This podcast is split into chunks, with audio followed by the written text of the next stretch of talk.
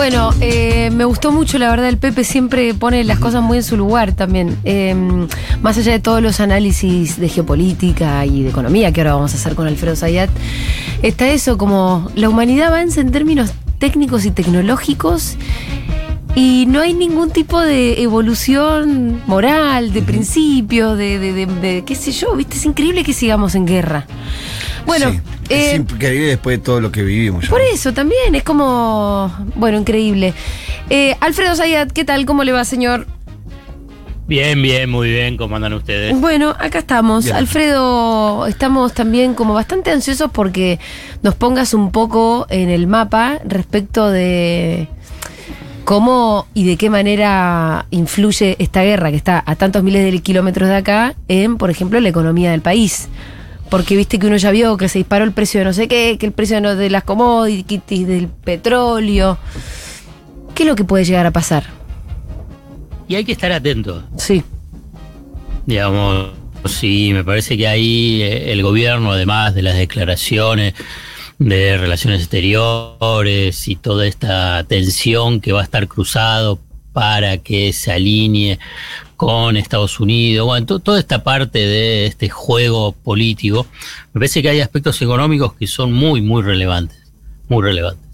Eh, por un lado, vos lo que tenés que eh, te suben el precio de las materias primas frente a una crisis, cosa que es lógica, digamos, tenés una, una incertidumbre global vinculada con una guerra y a partir de ahí es, en realidad lo que se piensa es qué magnitud puede tener esta guerra, digamos, si se amplía Claro. a otros países, digamos, eso es la incertidumbre que te da hoy cuando ves las cotizaciones de Sí. las materias primas, la bolsa. Si se Digamos, amplía- decís, ah, bueno, Y perdón, y si se sostiene en el tiempo, Claro. ¿no? es- que es- tampoco es- sabemos ahora puntos. eso.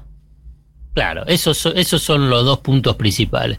Y después el mundo, si no se amplía ni eh, se extiende en el tiempo, y bueno, será una más de este juego de la superpotencia, de en lo que sería el TEC de Sí. donde nosotros estamos. Sí. El juego del TEC, ¿se acuerda del juego del TEC? Sí, claro, que es pura estrategia, digamos. Lo decíamos hace un rato también.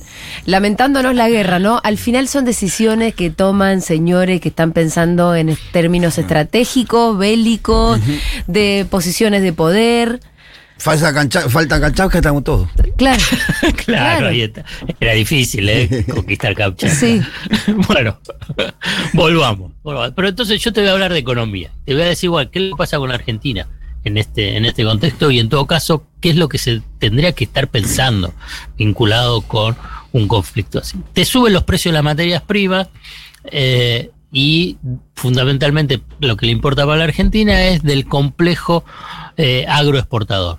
Soja llegando a niveles de casi 650 dólares eh, la tonelada, el maíz, el trigo. Eso es Entonces, positivo para un país como el nuestro. Ay, exacto. La primera parte Sí. qué decimos, bravo, vamos a tener más dólares. Sí. ¿Qué es lo que necesita la Argentina? Son dólares. ¿Y por qué? Porque no alcanza ni el tema de las reservas, entonces eh, podés contener una de las variables, si no la más importante que te genera inestabilidad. Pero, Pero, pero, pero, bueno, si te sube el precio de las materias primas que la Argentina exporta y que justamente esas materias primas que la Argentina exporta son insumos fundamentales de la canasta de alimentos de los hogares argentinos, ¿cuál es el factor negativo? Inflación. La inflación. Uy, la no zafamos nunca. Nunca eh. zafamos. Pasa lo que pasa, el resultado, inflación. Sí. Yo vengo Es como- como más que nun- fiesta, más el que- agua, el agua, el agua fiesta. Eh, Alfredo, pero más que nunca la importancia de volver a las retenciones. Porque son Ah. el instrumento que te desacopla los precios internos de los precios de exportación. Genial, genial, genial. Que porque esa era la conclusión. Pero Perdón, ¿qué te lo de spoileé, pero yo ya estoy No, aprendiendo no, mucho no, con pero está bárbaro porque ahí, ahí va por dos lados. Sí. Uno es decir, bueno, la subís o solamente vos podés agarrar, digo, como idea que incluso hoy Claudio Escaleta, que es periodista, economista, trabajó en Página 12 y ahora está trabajando en el Destape, tiró por su, en su cuenta de Twitter, dice, bueno, que sea retenciones móviles mientras exista esta situación de incertidumbre. Digamos, lo que, lo que plantea y yo reinterpreto, es decir, bueno, mira, estamos en una situación, la verdad, muy crítica. Los precios internacionales te suben muy fuerte y que te impacta la inflación. Bueno, vamos a desacoplarlo rápido, pero para que haya margen político, no, no es para siempre. Ni es, es de una situación excepcional como es la que se está viviendo ahora, donde el precio del trigo te puede subir un 20%, pero eso después, si lo trasladas al mercado local, eso te está generando un impacto sobre la inflación y por consiguiente el poder adquisitivo fenomenal. Entonces tenés que rápidamente poner un freno, o sea, desacoplar los precios internacionales de los precios locales. Pero ahí aparece un aspecto político y si querés, entre jurídico también. Es eh, legal, para decirlo más claro. Digamos, el tema de retenciones tiene que pasar por el Congreso. Entonces, lo que plantea Escalete, o aunque sea un decreto de necesidad y urgencia, obviamente que todo eso genera unas tensiones políticas que tiene que tener. Primero, la decisión política, la voluntad política, la espalda política para decir, igual me la banco, vago decreto de necesidad y urgencia y después, bueno, que sea discutido en el Congreso o en la justicia, donde sea, pero mientras claramente marcas un, una línea para desacoplar precios internacionales de los precios locales. Pero para eso necesitas todo lo primero que te dije vinculado con lo político. Sí, claro. La vocación, las ganas, la fuerza, buscar las alianzas y sostenerlo, ¿no? eh, porque si no, te vas a encontrar con el, problema de que esto después te va a impactar en la inflación. Sí. Esto oh. es una parte. Sí. Pero para que te la completo con otro, con otra materia prima, con otro commodity, que te agrega también complejidad. Que es que también te sube el precio internacional de, eh, de la energía. Sí, de la energía en general. De la energía en general, porque también te sube el gas. Sí. Entonces, por lo que tenés es que... ¿Y ahí hay déficit porque nosotros importamos más de lo que exportamos? Sí, ahí está. Ay, ay, ay. y ahí toma, y ahí toma la importancia que toma el gasoducto Néstor Kirchner, ¿no? Claro, pero te falta un, año, un año y medio o dos, lo que sea. Pero entonces vos decís... Pero ¿qué hay que hacer, ¿no? Porque me parece que estamos durmiendo los sueños de los No, no, no, hoy, no, hoy, hoy Me justo me llegó la ah, información, para, para, te, la digo ya, que está llamando a licitación para la compra de eh, caños, la licitación de caños. Ah, bien. buena noticia. Eh, la, sigla es GPNK, va a ser. obviamente el gasoducto eh, Néstor Kirchner. Bueno, pero volvamos, digamos, te sube el precio de la energía y como bien decís, Julia, eh, nosotros somos deficitarios en el tema de energía, que, es que estamos importando y fundamentalmente gas, no tanto el tema petróleo. Importamos gas. Entonces, ¿importamos gas para qué? Para abastecer industrias, comercio y eh, residenciales. Y aquí aparece decir, bueno, si te sube el precio internacional y que vos tenés que importar, ¿qué pasa? ¿Qué deberías hacer o qué te exigen que haga para evitar que te incremente el gasto público vía subsidios. Está aparece el tema las tarifas. tarifa, tarifa. Me gusta que Alfredo nos hace preguntas y mantiene nuestra atención porque tengo que prestar atención, es una clase también. Sí, sí, sí. No, aparte. Para que no se vaya, para que no se vaya. No, está muy bien, está muy bien. Yo tengo miedo de a veces como que estés haciendo una pregunta muy obvia y yo no saberla. Eh, en ese caso te tenés que dar cuenta y hacerte el que era la pregunta retórica y vos la contestás. Tarifas. Sí. Pero entonces, ¿qué pasa con el tema de tarifas? ¿A qué está atado el tema tarifas y subsidios? Ojo que empezamos, para que todos sepan, empezamos con el tema eh, la guerra Rusia-Ucrania. Y ahora estamos tarifas. ¿Y eso qué está atado, tarifas y subsidios? A una discusión con el Fondo Monetario, Internacional, que es Estados Unidos.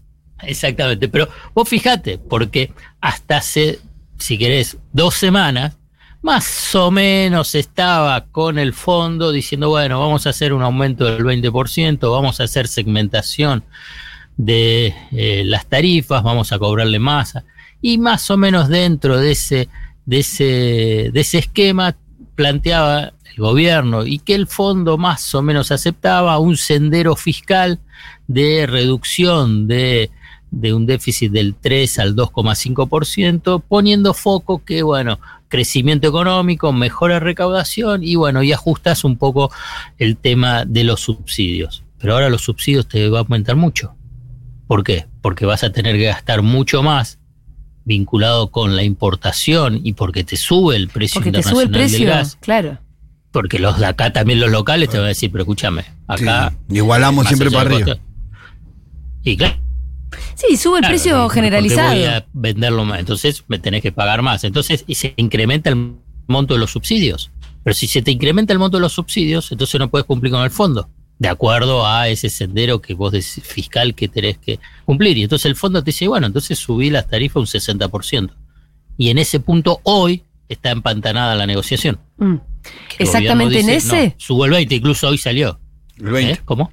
¿Solamente en ese o es uno de los puntos en los que está empantanada? Es el punto principal. Ah. Hoy es el punto principal. Hoy es el punto el principal. 20% Pero fíjate, ayer salió ya la resolución vinculada con el gas y ahora hace una horita salió el tema de la luz. Y el lo que, ya tiró decir. Lo que te decía, lo que te iba a decir del gas es que tiene un impacto superior a los sectores populares que usan gas envasado en garrafa.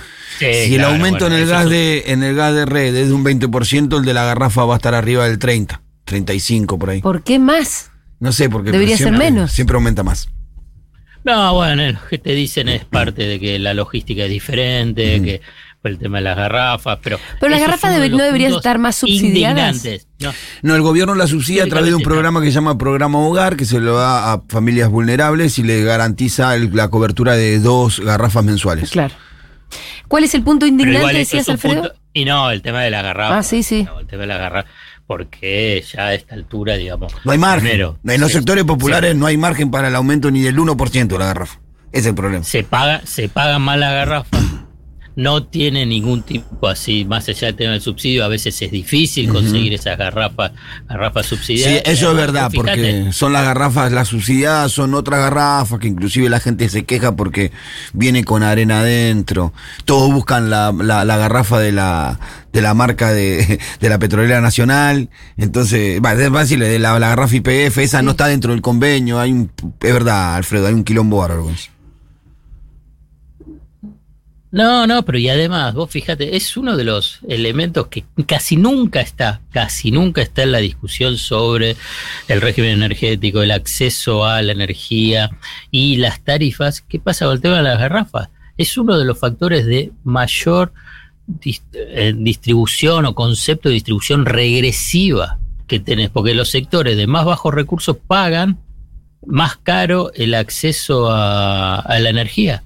Cuando Argentina es un país energético y es un país gasífero en realidad, más que petrolero, es un país eh, gasífero. Pero ahí para cerrar, vos fíjate todo lo que te genera el conflicto, mm, eh, la guerra Rusia-Ucrania a mm. nivel local.